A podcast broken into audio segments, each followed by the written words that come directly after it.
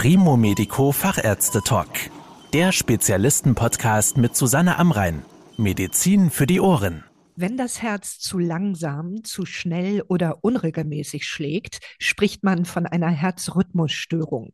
Wie harmlos bzw. gefährlich Herzrhythmusstörungen sind und wie sie behandelt werden, erklärt Dr. Martin Meyer von der Herzklinik Luzern. Herr Dr. Meyer, wie fühlt man sich bei Herzrhythmusstörungen und welche Symptome verursachen sie? Herzrhythmusstörungen können ganz unterschiedliche Symptome verursachen. Zum Teil spürt man wirklich einen Herzschlag, der unregelmäßig ist oder zu schnell. Das sind eigentlich die häufigsten Symptome, die man spürt. Manchmal kann es aber auch sein, dass man gar nicht das Herz selber wahrnimmt bei den Rhythmusstörungen, sondern zum Beispiel Schwindelgefühle hat, Ohnmachtsanfälle hat, dass man einen Druck auf der Brust bekommt, wenn man sich anstrengt. Das können auch Zeichen von Herzrhythmusstörungen sein, wo man dann nicht im ersten Moment als solche erkennen kann. Wie gefährlich sind denn Herzrhythmusstörungen? Das kommt sehr darauf an. Glücklicherweise sind die meisten Herzrhythmusstörungen nicht unmittelbar gefährlich, dass man davon schwere Herzerkrankungen erleidet oder einen Herzinfarkt bekommt. Das ist relativ selten. Die meisten Herzrhythmusstörungen sind harmlos.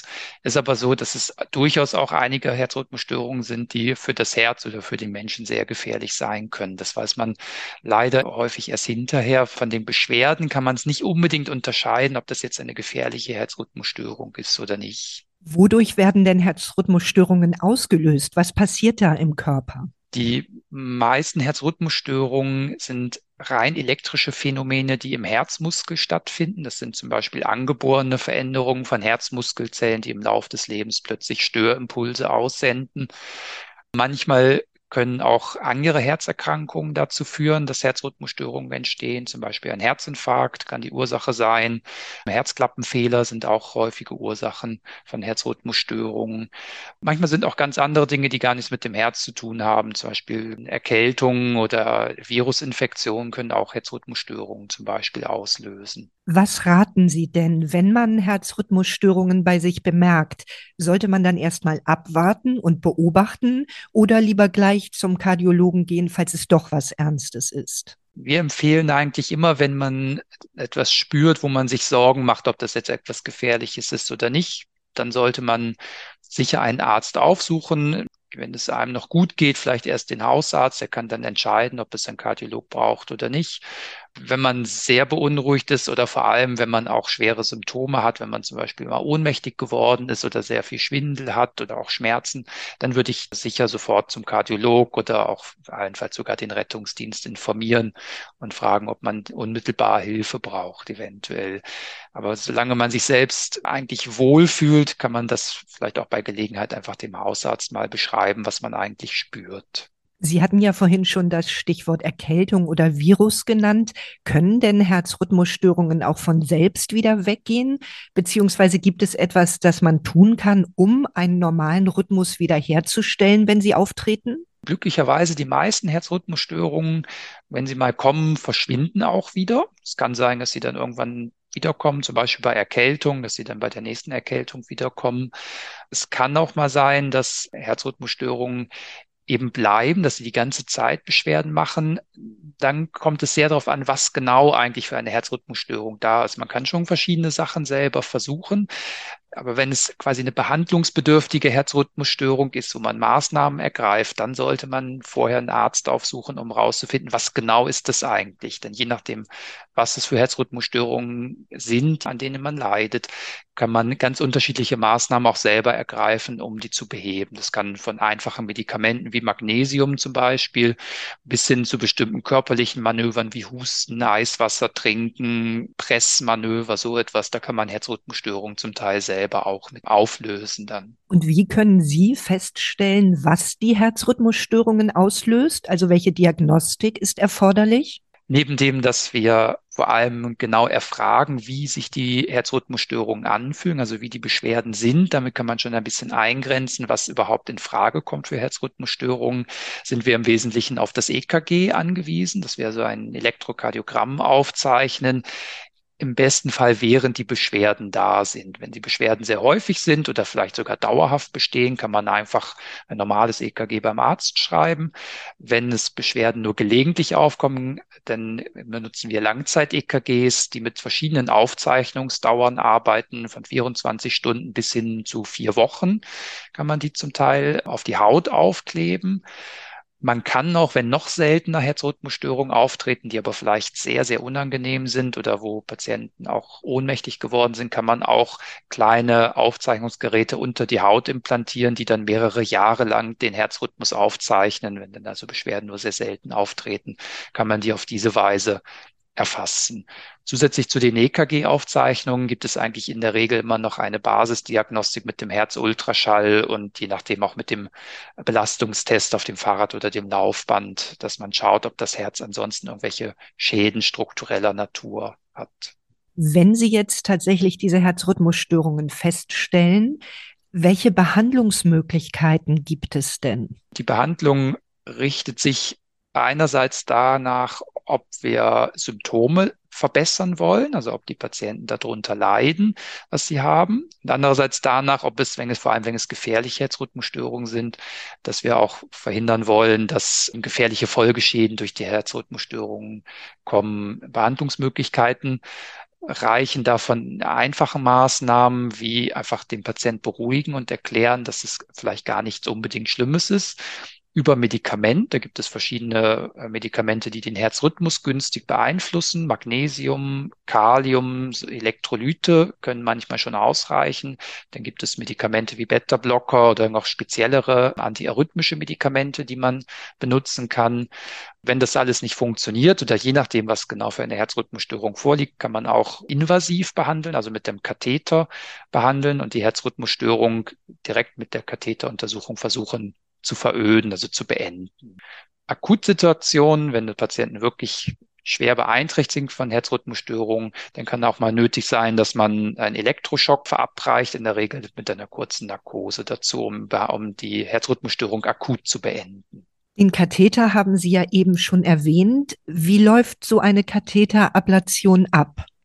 Katheteruntersuchung ist in der Regel von der Leiste aus, wird ein dünner Plastikschlauch durch die Vene in das Herz vorgeschoben, sehr selten auch über die Arterie von der Leiste. Das ist zum Glück seltener notwendig. Mit der Katheterspitze kann man gezielt im Herz den Ort der Herzrhythmusstörung suchen. Und wenn man sie gefunden hat, je nachdem, was das genau ist für eine Herzrhythmusstörung, kann man zum Beispiel eine zusätzliche elektrische Leitungsbahn im Herz oder den Ort, wo zusätzliche Extraschläge ausgelöst werden, kann man veröden. In der Regel wird an der Spitze vom Katheter zum Beispiel elektrischer Strom abgegeben, der eine ganz kleine Narbe innerhalb vom Herzmuskel auslöst und dann diesen Ort von der elektrischen Überaktivität zum Beispiel stilllegt. Andere Möglichkeiten sind zum Beispiel mit Ballonkathetern, die sind dann ein bisschen größer, kann man größere Bereiche vom Herz behandeln und größere Bereiche elektrisch isolieren, um bestimmte andere Arten von Herzrhythmusstörungen zu beenden. Und wie funktioniert das Verfahren mit den Elektroschocks, das Sie eben genannt haben, eine Elektrokardioversion? Was spüren die Patientinnen und Patienten davon? Üblicherweise bekommen Patienten ein Medikament, dass sie kurz schlafen während der Elektrokardioversion. Das ist keine Vollnarkose, die es braucht in dem Sinn, sondern nur so ein Dämmerschlaf, der gleichzeitig noch den Effekt hat, dass man sich auch an die eigentliche Untersuchung nicht erinnert. Also die Patienten spüren eigentlich gar nichts davon. Wenn es ganz selten mal Notfall ist, dass man irgendwo der freien Wildbahn mit dem Rettungsdienst so eine Rhythmusstörung hat, die ganz schnell beendet werden muss, kann das mal sein, dass so ein Elektroschock auch so abgegeben werden muss, ohne dass man vorher ein Medikament zum Schlafen geben kann. Das ist aber sehr, sehr selten. In der Regel können wir das entsprechend vorbereiten und man spürt das eigentlich nicht. Und wie geben Sie diese Elektroschocks ab? Mit einem Defibrillator? So wie man es ja aus Filmen wohl meistens kennt? Ja, im Prinzip ist es genau der gleiche Defibrillator, den man auch für eine Reanimation benutzt. Das Prinzip funktioniert so, dass der Elektroschock in der Regel koordiniert abgegeben wird. Also in dem Moment, wo das Herz sowieso einen Schlag von sich gibt, wird auch der Elektroschock abgegeben. Insofern ist die Technik identisch zu der normalen Defibrillation. Auch das Gerät ist dasselbe eigentlich. Welche Rolle spielen denn Herzschrittmacher bei der Behandlung von Herzrhythmusstörungen und wie groß ist der Eingriff, falls einer eingesetzt werden muss? Es gibt grob zwei Arten von Herzschrittmachern. Die größere Gruppe sind Herzschrittmacher, die vor allem langsame Herzrhythmusstörungen behandeln. Das heißt, wenn das Herz unnötige Pausen macht, unnötig langsam schlägt, Patienten dadurch Symptome haben, zum Beispiel schwindelig werden oder ohnmächtig werden, dann wird ein Herzschrittmacher eingesetzt, der diese Pausen überbrückt, der also das Herz stimuliert, wenn es von sich aus kurz aufhört zu schlagen. Die zweite Gruppe von Herzschrittmachern können grundsätzlich auch diese Funktion. Die können aber zusätzlich Elektroschocks abgeben, also sehr hoch Energie Elektroschocks abgeben. Und damit können sie auch sehr, sehr schnelle Herzrhythmusstörungen behandeln, wo das Herz viel zu schnell schlägt. Die Geräte sehen ähnlich aus. Die zweite Gruppe ist vielleicht ein bisschen größer. Der eigentliche Eingriff ist relativ einfach heutzutage, geht vielleicht eine halbe Stunde bis Stunde. Und das Gerät wird meistens an der, im Bereich der linken Brust implantiert und mit einem kleinen Hautschnitt werden die elektrischen Kabel in das Herz vorgeführt. Also das Herz selber wird eigentlich nicht angefasst. Es wird durch eine Vene in das Herz geschoben und hinterher wird der eigentliche Herzschrittmacher unter die Haut eingelegt. Können Sie noch mal zusammenfassen, welche Eingriffe ambulant durchgeführt werden können? Wann müssen Patienten länger im Krankenhaus bleiben und welche Narkosen erforderlich sind? Die meisten Eingriffe, über die wir gesprochen haben, die meisten Katheterablationen und auch die Schrittmachereinlagen können grundsätzlich ambulant durchgeführt werden.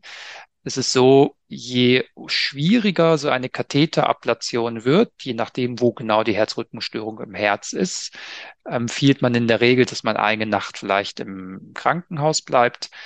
Die Schrittmachereinlagen können grundsätzlich auch ambulant durchgeführt werden, wobei gerade wenn Patienten etwas älter sind und zu Hause alleine leben, ist das manchmal nicht unbedingt gangbar, dass man dann äh, nach so einem Eingriff direkt wieder nach Hause geht, denn bleibt man in der Regel auch eine Nacht im Spital. Eine Vollnarkose ist bei den meisten Eingriffen auch nicht mehr unbedingt erforderlich, außer der Patient möchte das gerne. Also auch eine Schrittmachereinlage wird eigentlich nur mit so einem leichten Dämmerschlaf gemacht und mit einer lokalen Betäubung von der Haut, wo man den Herzschrittmacher einsetzt. Die Katheterablationen können überwiegend auch in einem Dämmerschlaf durchgeführt werden. Wenn es längere Eingriffe sind, wo schwieriger sind, technisch schwieriger, dann wird das allerdings auch mal in Vollnarkose gemacht, auch damit man einfach ruhiger ist und dass der Eingriff dann hinterher erfolgreicher verlaufen kann. Wie gut helfen denn die Behandlungen, die Sie eben beschrieben haben? Wie sind die jeweiligen Erfolgsaussichten? Wie das Ansprechen auf die Medikamente ist, das ist sehr unterschiedlich. Es gibt einige Patienten, wo mit den Medikamenten sehr, sehr gut unterwegs sind, beschwerdefrei werden mit einfachen Maßnahmen. Grundsätzlich sagt man, grob, dass bei den meisten Herzrhythmusstörungen in etwa der Hälfte der Fälle mit Medikament in eine relevante Besserung gebracht werden kann. Bei den Kathetereingriffen ist es besser. Die meisten Kathetereingriffe haben eine Erfolgschance von 70 bis 80 Prozent, dass die Herzrhythmusstörung nie wiederkommt. Je nachdem, bei gewissen Herzrhythmusstörungen sind die Erfolgschancen sogar bis zu über 90 Prozent, dass die Behandlung einmal durchgeführt wird und dann das nie wiederkommt. Können sie denn gegebenenfalls wiederholt werden, alle Behandlungen, also auch die Elektroschocktherapie, falls es notwendig ist? Grundsätzlich können die allermeisten Behandlungen wiederholt werden. Vor allem die ähm, Ablationen können, je nachdem, welche Rhythmusstörung das ist, können auch mehrfach durchgeführt werden. Vor allem, wenn Herzrhythmusstörungen sich ähnlich anfühlen, aber von etwas unterschiedlichen Orten im Herz kommen, kann man das wiederholen. Die Elektroschockbehandlung kann auch wiederholt werden. Wir haben immer wieder Patienten, wo nur sehr selten alle zwei bis drei Jahre mal so eine Herzrhythmusstörung haben, wo die von selbst nicht mehr aufhört. Die kommen dann alle zwei Jahre mal für so einen Elektroschock und dann geht es ihnen wieder ein paar Jahre gut. Das kann man grundsätzlich wiederholen. Je häufiger das kommt, also gerade mit dem Elektroschock, wenn man so einen Elektroschock dann plötzlich jede Woche oder alle zwei Wochen machen müsste, dann muss man sich vielleicht überlegen, ob das der richtige Weg ist oder ob man nicht eine andere Möglichkeit hat. Vielen Dank für die Erklärungen, Herr Dr. Meyer. Sehr gerne. Das war der Primo Medico Fachärzte Talk. Danke, dass Sie zugehört haben. Mehr Informationen rund um das Thema Gesundheit und medizinische Spezialisten finden Sie auf primomedico.com. Bis zum nächsten Mal, wenn es wieder heißt Medizin für die Ohren.